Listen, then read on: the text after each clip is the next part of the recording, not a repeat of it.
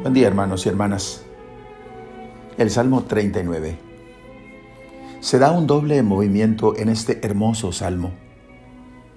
Primero surge un grito de esperanza. Esperé. Esperé en el Señor con gran confianza. Él se inclinó hacia mí y me rescató. Dio firmeza a mis pasos. Por eso se presenta ahora el segundo movimiento, la gratitud por ser escuchado. Dichoso el hombre que ha puesto su confianza en el Señor.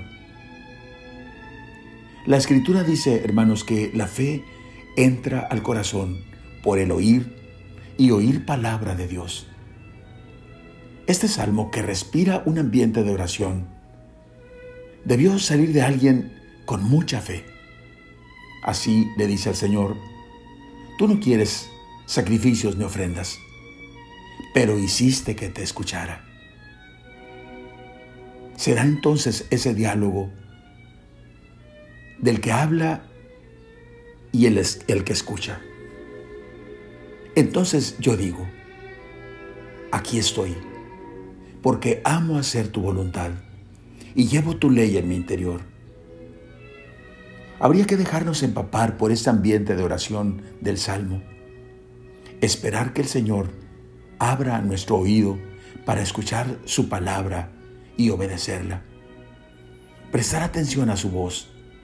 Reconocerla como ovejas de su rebaño. Que el eco de su voz sea música a nuestros oídos. Descanso para nuestra mente y alegría en nuestro corazón.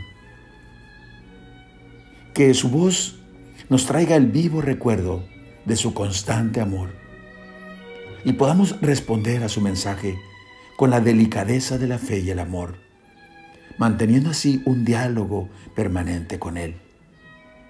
Su palabra eterna y siempre nueva, en corazones bien dispuestos, para luego proclamar su fidelidad desde los terrados no he ocultado tu fidelidad en el fondo de mi corazón.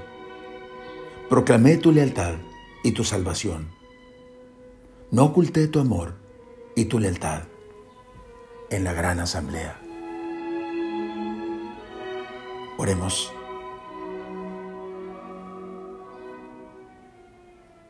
Mantén en mi corazón, Señor,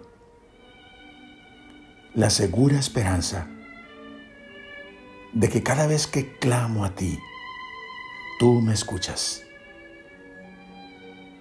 Y mi oído atento para a mi vez poder escuchar claramente tu palabra. Que encuentre, Señor, en mi oración el ambiente seguro en donde pueda escuchar tu voz en donde pueda mover mi voluntad a cumplir la tuya. Y entonces, Señor, proclame a los cuatro vientos tu amor, tu lealtad, tu salvación. Amén. La bendición de Dios Todopoderoso, Padre, Hijo y Espíritu Santo, descienda sobre ustedes. Amén.